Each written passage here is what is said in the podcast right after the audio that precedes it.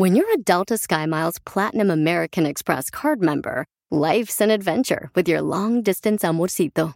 Because who doesn't love walking around the Big Apple con tu media naranja? Or finding the most romantic sunset overlooking the Pacific Ocean? And sneaking in besitos inolvidables in Venice. The Delta SkyMiles Platinum American Express card. If you travel, you know.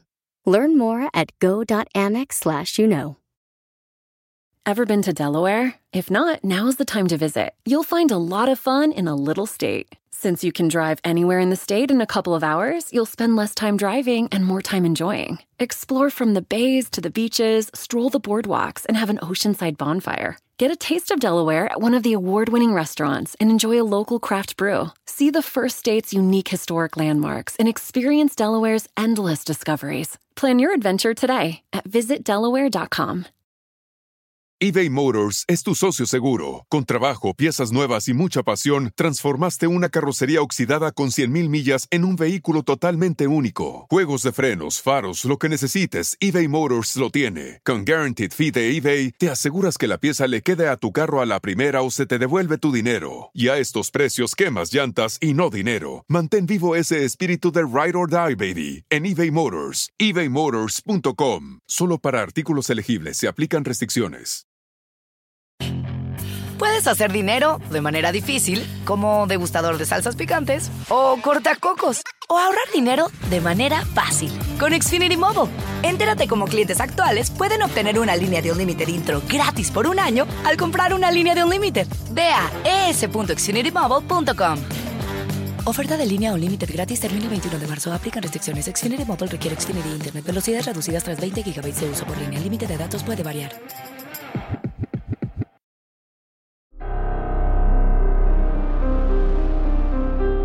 En Código Misterio encontrarás temas relacionados con energías, cuarzos, sanaciones, meditación, ovnis, fantasmas, pirámides, misterios inexplicables, culturas antiguas y continentes desaparecidos. Pero también nos remontaremos al conocimiento de nuestros ancestros para vivir una vida más sencilla pero plena. Bienvenidos.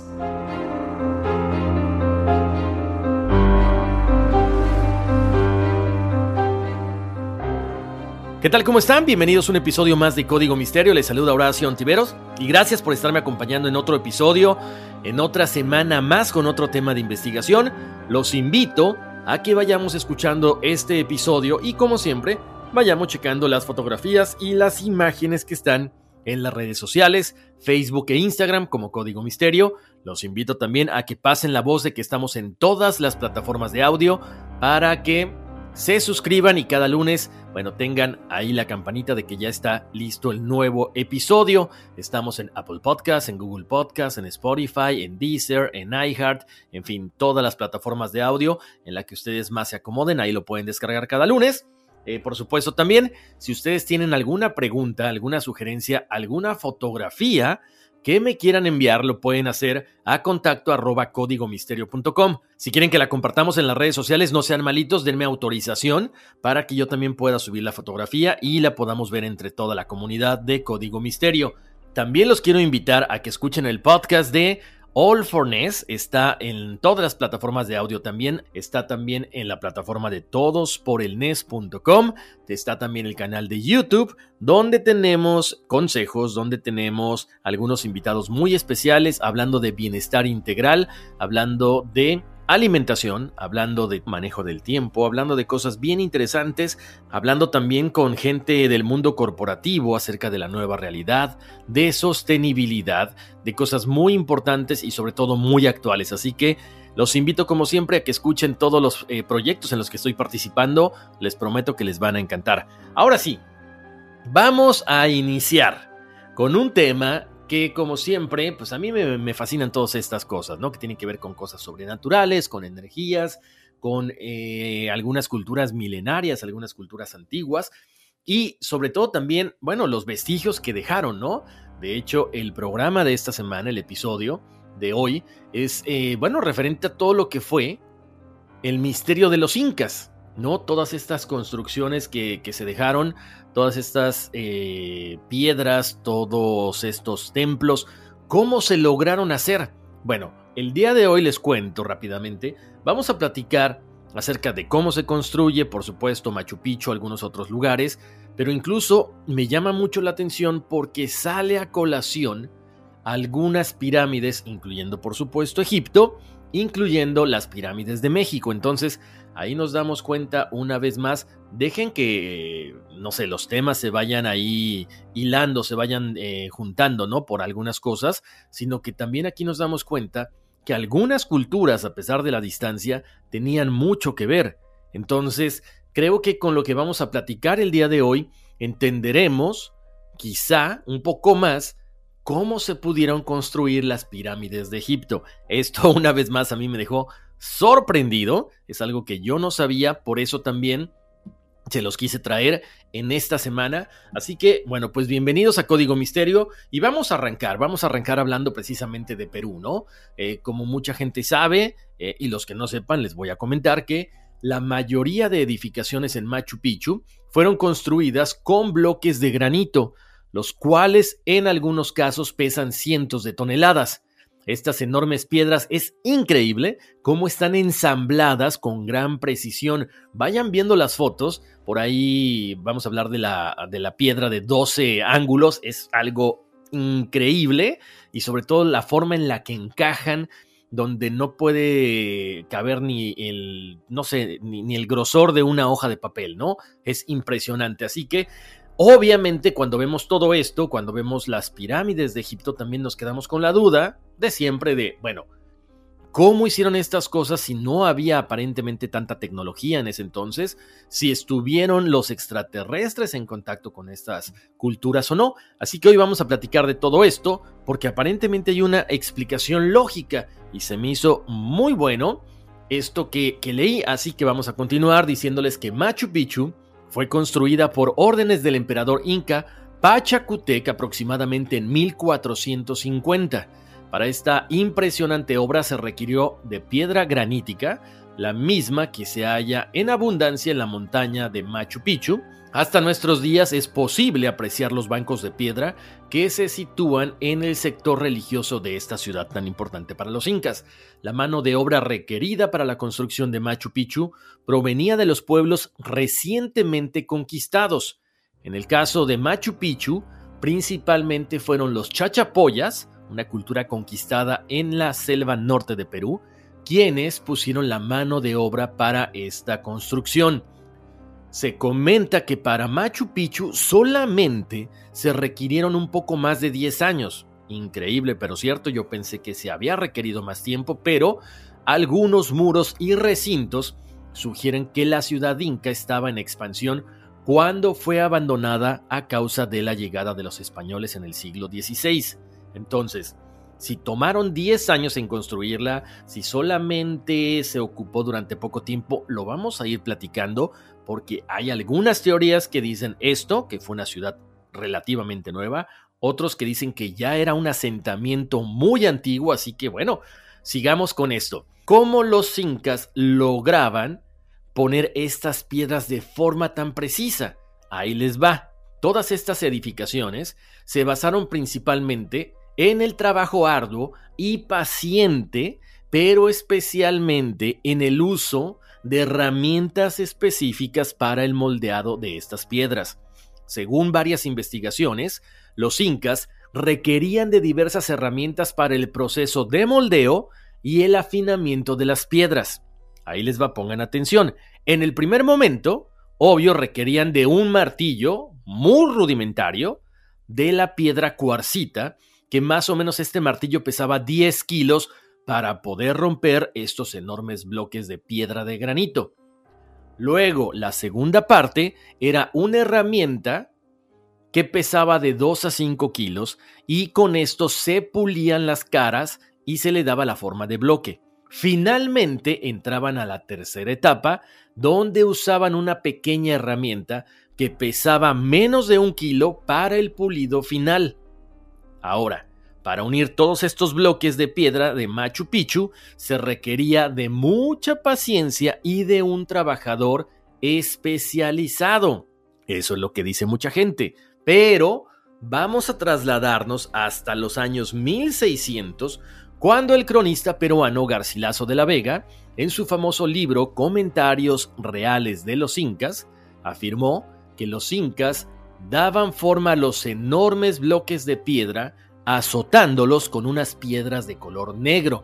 Hasta ahí vamos muy bien. Ahora viene la cuestión medio extraña. En Cusco, los pobladores locales cuentan que los incas conocían un líquido derivado de una planta nativa que hacía que las rocas pudieran ser moldeadas como si fueran plastilina. Esto fue mencionado por algunos investigadores y aventureros como Percy Fawcett, que hay una película muy recomendable en Netflix que se llama que se llama Lost City of Z. Está en Netflix, chequenla a ver qué les parece. Es precisamente la historia de Percy Fawcett que está buscando una mítica ciudad desaparecida, ¿no? Vamos a platicar más adelante de todo esto. También por el mismo Irán Bingham, que fue el descubridor de Machu Picchu. Desde hace muchos siglos, por supuesto, el hombre andino se le conocía por la facilidad y la habilidad de tallar la piedra y levantar muros capaces de resistir durante mucho tiempo las inclemencias del tiempo. Durante siglos se ha hablado de la habilidad de los hombres para levantar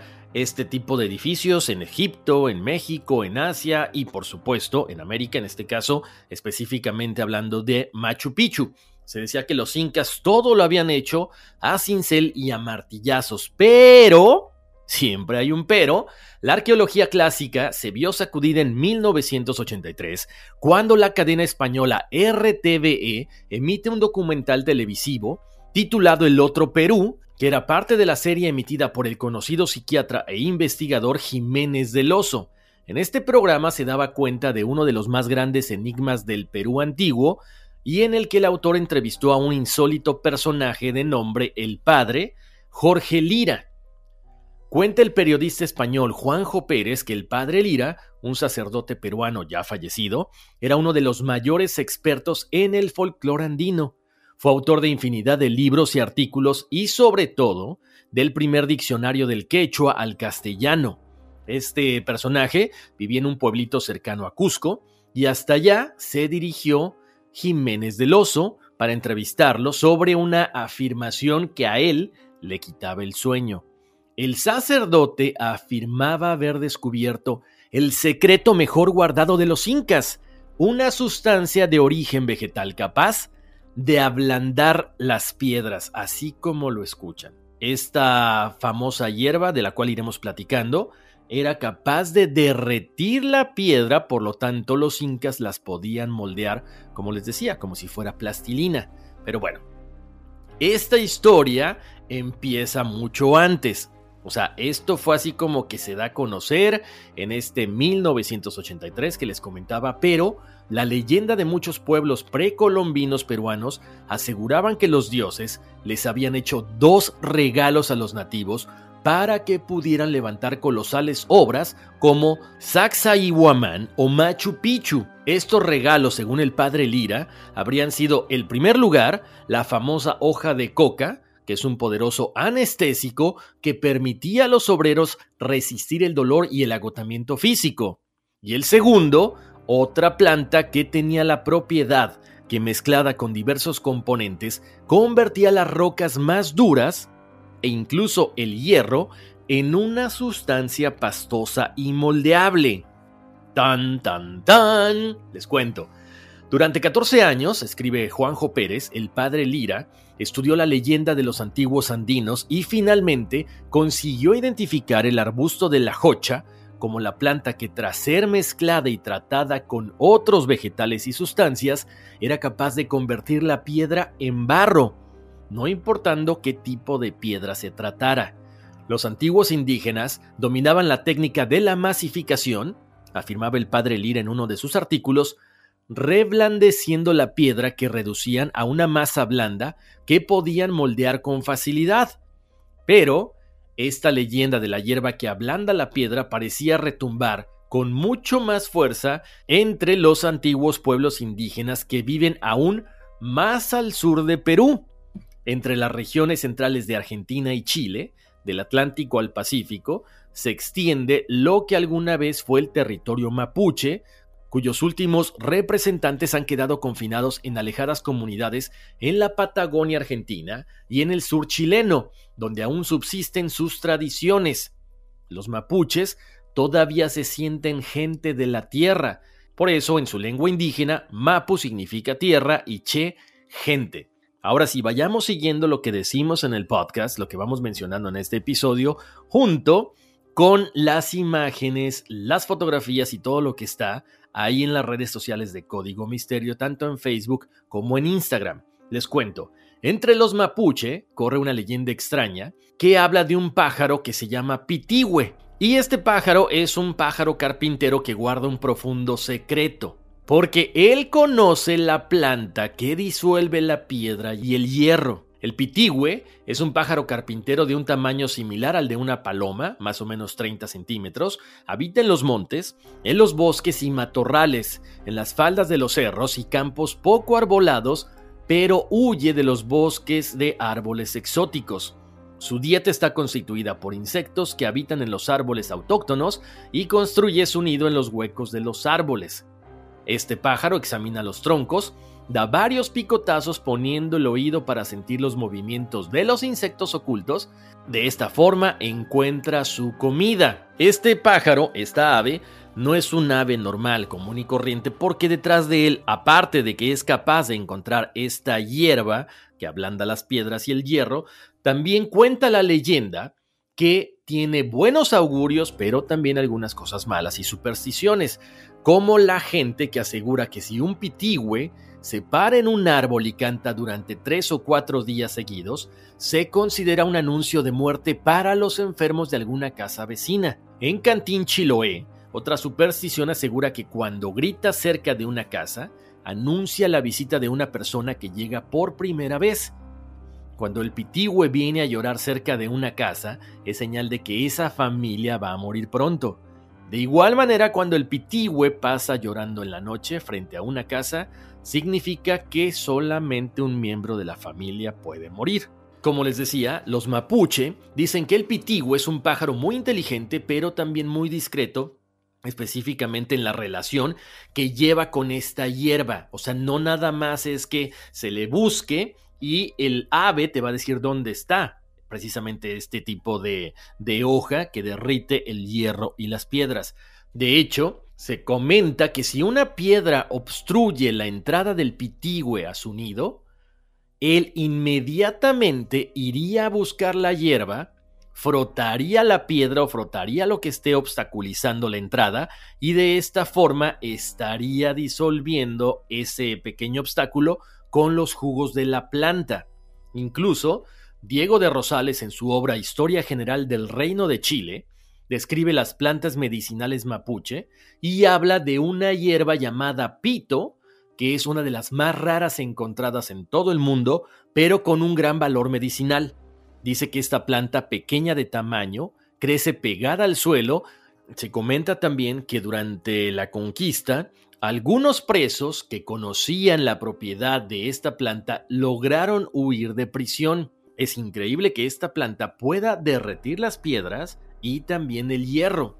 Ahora, ¿cómo se consigue este tipo de planta? Ahí les va. La gente que sabe que este famoso pitigüe es el animal indicado para buscarla y para traerla, lo que hacen es, cuando esta pequeña ave sale del nido para buscar la comida para sus polluelos, ponen una placa de hierro enfrente del nido, por lo tanto, cuando el pitigüe regresa, y ve que está cerrado y que sus polluelos están gritando porque tienen hambre, sale en busca de la planta, regresa con las hojas y ahí es cuando la gente logra hacerse de este tipo de planta. Interesante, ¿no? O sea, muy, muy listo este pájaro, pero más lista la gente que consigue esta planta de esta forma. Ahora, hay otro autor que se llama Oreste Plat y él escribe en su libro El lenguaje de los pájaros chilenos que hay otra planta que se llama quechuca, que produce un jugo que hace gelatina a las piedras, que abunda precisamente en Perú, en Cusco específicamente, pero arriba de los 4.500 metros. Vayan a checar ahorita la, la imagen del pequeño pitigüe. Y él también comenta que hay otra planta, pero esta está todavía a mayor altura que se llama Efedra andina, Este está sobre los 5.000 metros, que se parece a la caña brava. El problema es que algunos animales que la comen o la confunden con la caña brava inmediatamente mueren porque se comienzan a hinchar y sus huesos se ablandan hasta hacerse una masa amorfa. Imagínense eso. Una imagen bastante grotesca, ¿no? Ahora, aquí también entonces ya nos entra la duda de cómo es que en algunos lugares, específicamente en Bolivia, en el Museo de Cochabamba hay unas piedras donde se ve la impresión de huellas de manos y pies precisamente de los incas. Hagan de cuenta como si cuando uno está poniendo cemento y uno deja la huella, así se, así se quedaron marcadas. Entonces, ahí nos damos cuenta una vez más de que quizás sí tenían este conocimiento. Ahora, ya habíamos hablado en otro episodio acerca de las huellas de los gigantes, estas manos, estos pies que se quedan marcados en algunas piedras de granito alrededor del mundo. Quizá las culturas que estaban en estos lugares también conocían el ablandecimiento de piedras con este tipo de hierbas.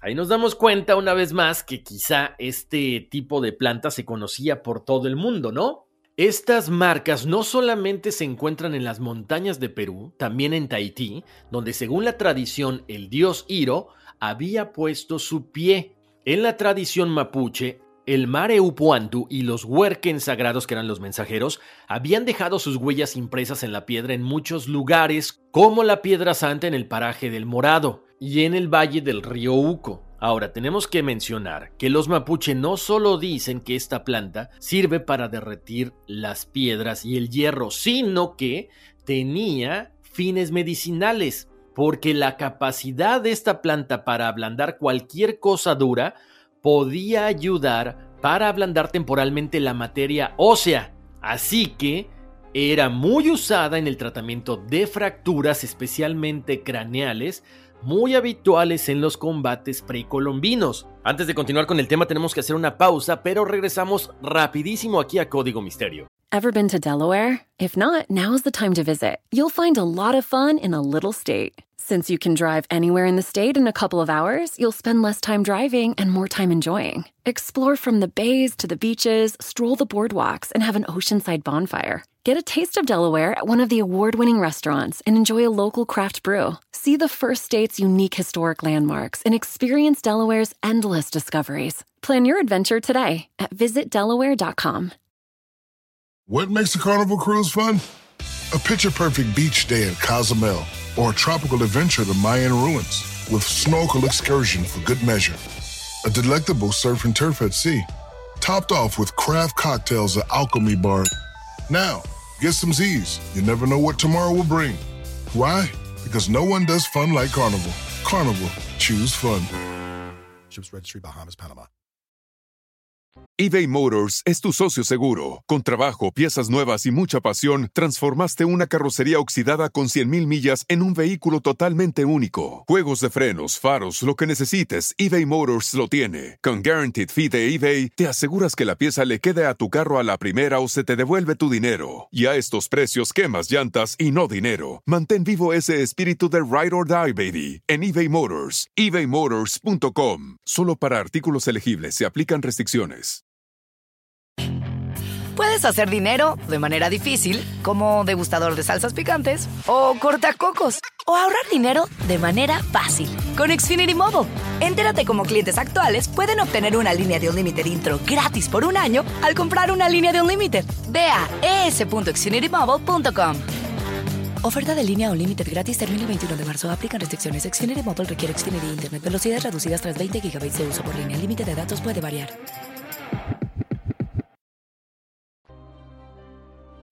What do eight bags of concrete mix, a cooler full of 30 pound sea bass, and a 10 inch compound miter saw have in common? They're all things that are easier to load in and out of the bed of the new F 150.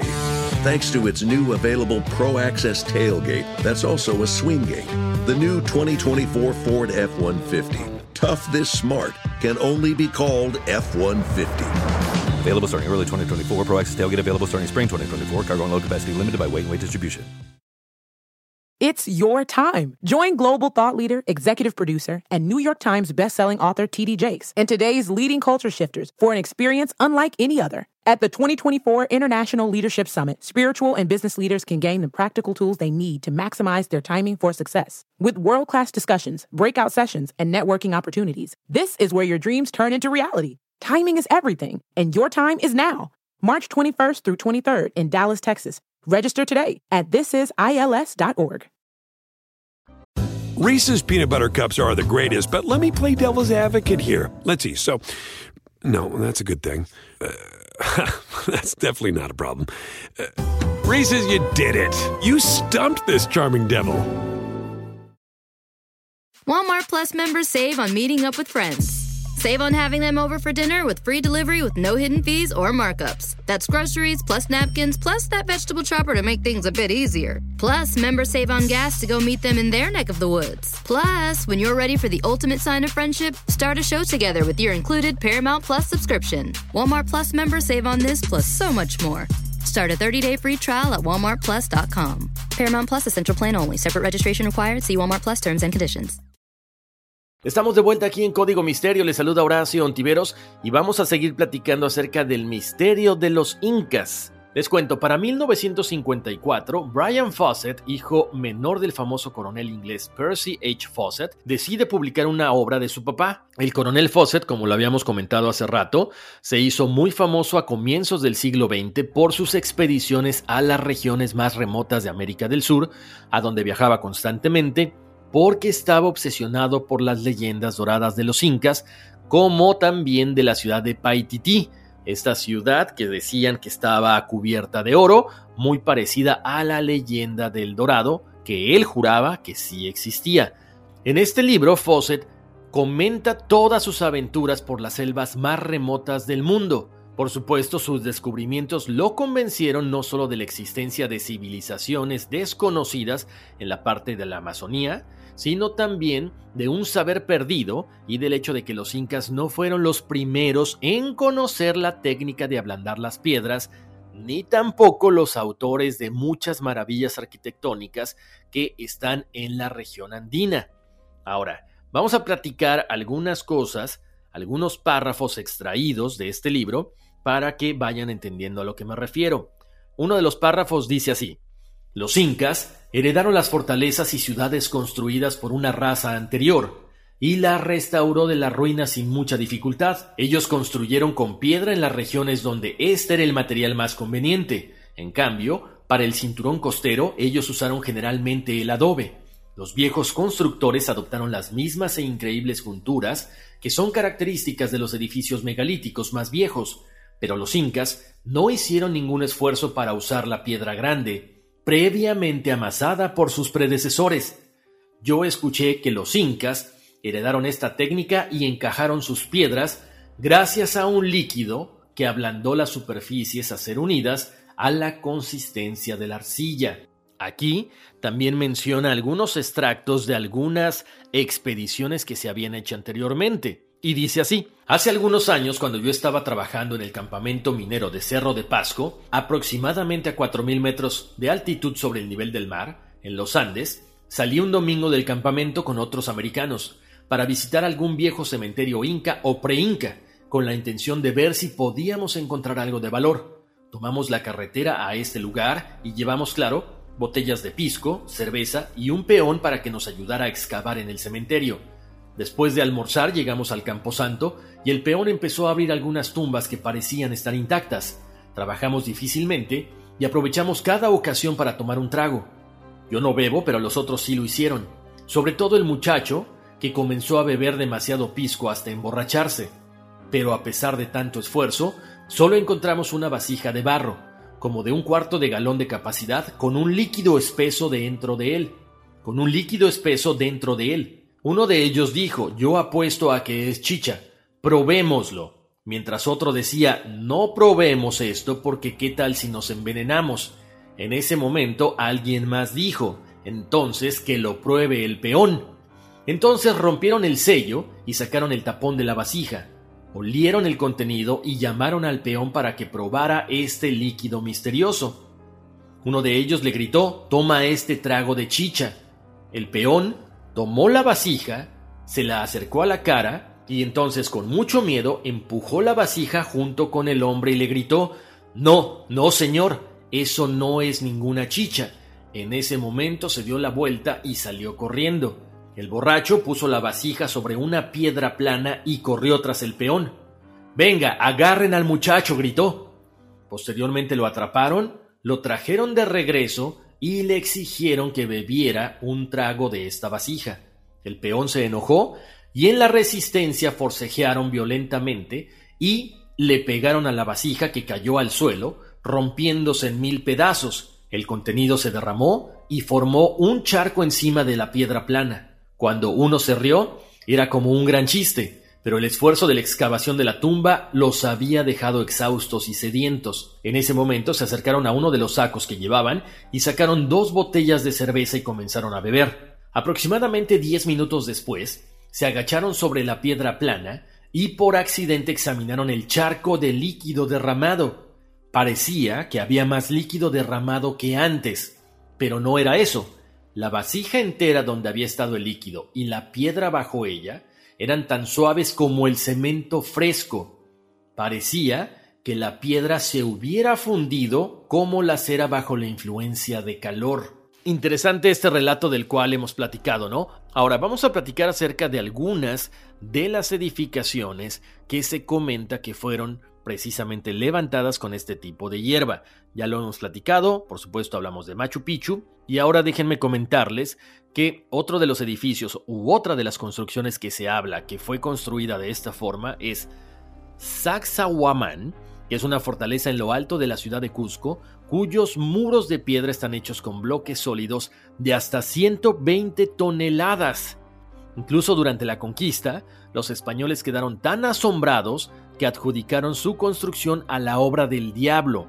Otro de los lugares se llama Coricancha y es el Templo del Sol, que ostenta el labrado de piedras más fino de todo el imperio de los incas. Se trata del principal templo religioso de todo el Tahuantinsuyo. Sobre sus muros los españoles durante la colonia edificaron la iglesia y convento de Santo Domingo. Esta construcción ha soportado fuertes terremotos y la iglesia colonial quedó severamente dañada, mientras que el templo inca sigue impecable. Otro de los lugares es el Choque Quirao. Esta enorme ciudadela es conocida como la hermana sagrada de Machu Picchu, debido a su semejanza con la ciudad inca. Tiene muros, recintos y andenes tan sólidos como Machu Picchu. Se encuentra escondido en las altas montañas sobre el río Apurimac. Debido a su difícil acceso, Solo los turistas que realizan otra caminata de dos días pueden llegar ahí. Hasta el momento es uno de los lugares que más queda por explorar y descubrir. Otro de los lugares es Ollantaytambo. Este recinto religioso posee estructuras de piedra tan enormes como Saxa y Huamán. Destacan su Templo del Sol, una enorme y sólida edificación hecha con bloques de piedra de hasta 40 toneladas, y algunas de sus estructuras fueron destruidas debido a la guerra entre los incas y los españoles en el siglo XVI. Desde 1912, los trabajos de investigación arqueológica en Machu Picchu han logrado recuperar algunas de las herramientas y utensilios incas que requerían para la construcción, pero también para la vida diaria. Como les decía hace rato, se hablaba de algunas piedras para pulir que eran estas piedras negras que se llaman andesita, que servían para hacer el moldeado final y acabado de los muros incas. Los bloques de piedra más grandes eran moldeados con herramientas de mayor tamaño, las cuales eran terminadas de labrar con objetos más pequeños. También se encontraron en Machu Picchu herramientas de uso diario como platos, vasos, agujas, objetos para el trabajo en orfebrería, así como textiles, quipus y utensilios para realizar trepanaciones craneanas. La mayoría de estos objetos se encuentran actualmente en el Museo de Sitio Manuel Chávez Bayón en Aguas Calientes y en el Museo de la Casa Concha de la ciudad de Cusco. A ver, así como los incas, en el mundo existen otras culturas que perfeccionaron la técnica del moldeado de piedra sin las herramientas modernas, como, lo hemos comentado, Egipto, los templos mayas de México, de Guatemala, las islas Orkney en Escocia y también en Turquía. Por supuesto, estos lugares también cuentan con la parte de leyendas y explicaciones sobrenaturales sobre el perfeccionamiento y moldeado de las piedras. Hace rato les comentaba, una de las piedras que más intriga a los investigadores es la famosa piedra de los doce ángulos. Este enorme bloque de granito forma parte del muro del antiguo palacio de Inca Roca. Su popularidad se debe a su acabado en 12 esquinas labradas con tal perfección que encajan con las otras piedras sin dejar espacio para que entre un alfiler o ni siquiera algo tan delgado como el grosor de una hoja de papel.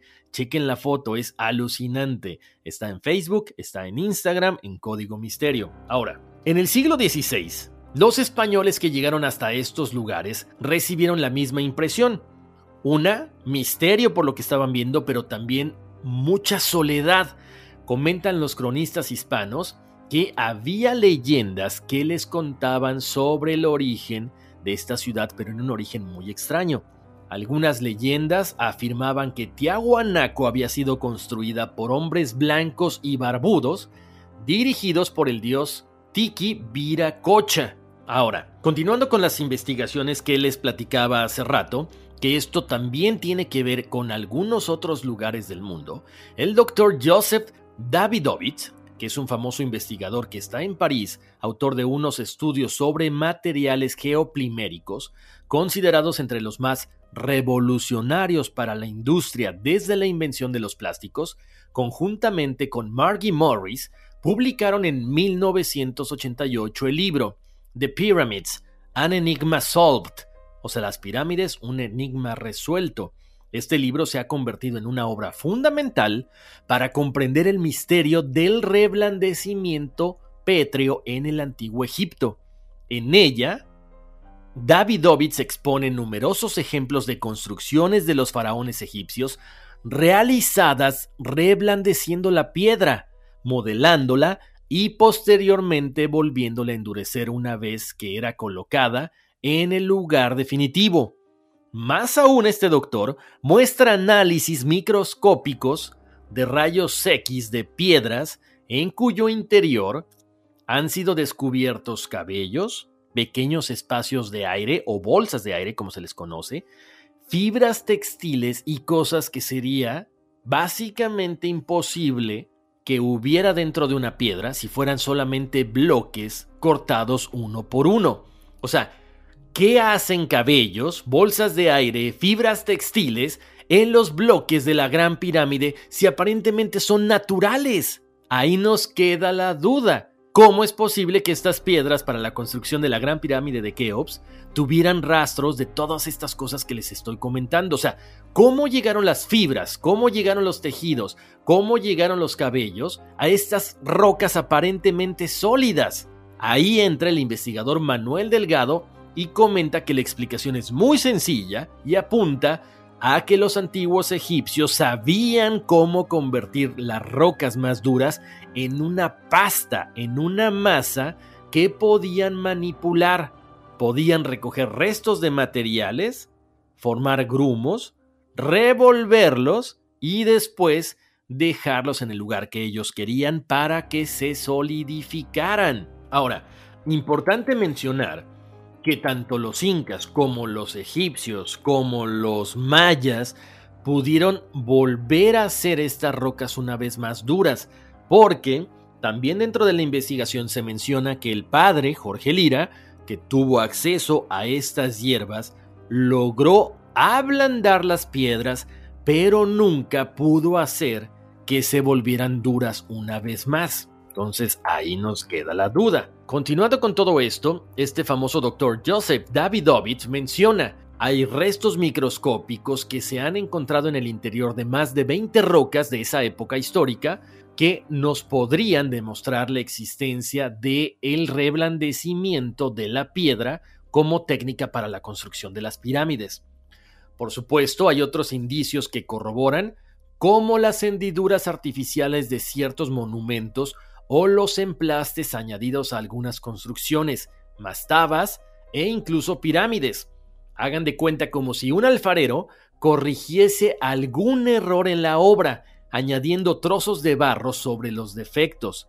Así aparecen algunos trozos de roca incrustados en huecos o aparentes fallos en ciertas necrópolis o monumentos faraónicos. Tal como ha pasado con algunos otros enigmas del pasado, la fórmula secreta para ablandar las piedras, esta técnica que derretía las rocas más duras, según Davidovitz y Manuel Delgado, parece estar en la llamada estela de Famine o de Famine. Esta estela es una piedra que tiene en realidad un relieve formado por más de 2.600 jeroglíficos repartidos en 32 columnas, donde se describen las fórmulas dictadas por el dios Num al faraón Sosher, quien levantó para su eterno descanso la famosa pirámide escalonada de Saqqara. La inscripción descubierta en 1889 por Charles Wilbur en la isla de Segel, a 3 kilómetros de Asuán, es conocida también como la estela química de Num. La razón de este insólito nombre, explica Pérez, es muy sencilla. En ella, según Davidovitz, se encuentra el recetario químico para la construcción de una especie de piedra filosofal capaz de ablandar la roca. ¿Qué qué? Tan, tan, tan. Aquí en este caso, al igual que el padre Jorge Lira en Perú, Davidovitz realizó experimentos de ablandamiento de la piedra basándose en los textos de la estela de Famine o de Famine y que creen consiguió reblandecer piedras calizas, pero al igual que el sacerdote peruano, tuvo problemas para volver a solidificar las piedras. No cabe duda que nos enfrentamos a una cosa que desconocíamos completamente del pasado. Incluso se menciona que la reina Hatshepsut, cuya esfinge se conserva actualmente en Memphis, dejó escrito en el obelisco más grande del templo de Karnak que las generaciones futuras se preguntarán sobre la técnica e izado de este gran monolito. Parece que la gran faraón egipcia de hace más de 3500 años sabía este secreto, esta técnica aplicada no solamente con los incas, no solamente con los egipcios, no solamente con los mayas, sino quizá en otras culturas ancestrales. De hecho, acuérdense, hay algunas eh, grúas que han querido mover algunos vestigios específicamente de Egipto y las grúas más modernas no han podido cargar estos monolitos. Se han tenido que partir en varias piezas porque no logran soportar todo el peso. Otra de las cosas con las cuales quiero cerrar este episodio es que Manuel Delgado, este investigador, que ha recorrido el mundo entero y que ha visitado México, Perú, otros países, encuentra precisamente este ablandamiento de las piedras en todos estos lugares donde él ha estado. Las piedras ablandadas de la meseta de Nazca, de Machu Picchu o de la Gran Pirámide parecerían demostrar que en el pasado existió una ciencia tan o más avanzada que la nuestra. Quizá provenía de una civilización como la Atlántida o anterior a ellos quizá a los extraterrestres, no sabemos, pero tampoco podemos negar la evidencia de lo que estamos observando. Con estas palabras llegamos al final de este episodio de Código Misterio acerca del misterio de los incas, del reblandecimiento de las piedras de granito, de esta famosa hierba, de esta famosa hoja que puede derretir incluso hasta el mismo hierro. Como siempre, espero que les haya gustado este episodio. Vayan a checar todas las fotografías, las ilustraciones que están en las redes sociales de Código Misterio en Facebook e Instagram. Si ustedes tienen alguna duda, algún comentario, déjenlo en las redes sociales o escríbanme directamente a mi correo electrónico contacto arroba código misterio. Espero que se hayan quedado tan sorprendidos como yo con este tema. Les mando un abrazo muy grande. Como siempre, bendiciones y no se les olvide pasar la voz de que estamos en todas las plataformas de audio. Descarguen el podcast en Apple Podcast, Google Podcast, Spotify, iHeart, Deezer, en cualquier plataforma de audio que ustedes prefieran. Les mando un abrazo y vámonos, que aquí espantan. Ever been to Delaware? If not, now's the time to visit. You'll find a lot of fun in a little state. Since you can drive anywhere in the state in a couple of hours, you'll spend less time driving and more time enjoying. Explore from the bays to the beaches, stroll the boardwalks, and have an oceanside bonfire. Get a taste of Delaware at one of the award winning restaurants and enjoy a local craft brew. See the first state's unique historic landmarks and experience Delaware's endless discoveries. Plan your adventure today at visitdelaware.com. It's your time. Join global thought leader, executive producer, and New York Times bestselling author TD Jakes and today's leading culture shifters for an experience unlike any other. At the 2024 International Leadership Summit, spiritual and business leaders can gain the practical tools they need to maximize their timing for success. With world class discussions, breakout sessions, and networking opportunities, this is where your dreams turn into reality. Timing is everything, and your time is now. March 21st through 23rd in Dallas, Texas. Register today at thisisils.org. Puedes hacer dinero de manera difícil, como degustador de salsas picantes, o cortacocos, o ahorrar dinero de manera fácil con Xfinity Mobile. Entérate cómo clientes actuales pueden obtener una línea de Unlimited intro gratis por un año al comprar una línea de Unlimited. Ve a es.xfinitymobile.com. Oferta de línea Unlimited gratis termina el 21 de marzo. Aplican restricciones. Xfinity requiere Xfinity Internet. Velocidades reducidas tras 20 GB de uso por línea. El límite de datos puede variar. What makes a carnival cruise fun? A picture perfect beach day in Cozumel or a tropical adventure to Mayan ruins with snorkel excursion for good measure. A delectable surf and turf at sea, topped off with craft cocktails at Alchemy Bar. Now, get some Z's. You never know what tomorrow will bring. Why? Because no one does fun like Carnival. Carnival, choose fun. Ships Registry, Bahamas, Panama.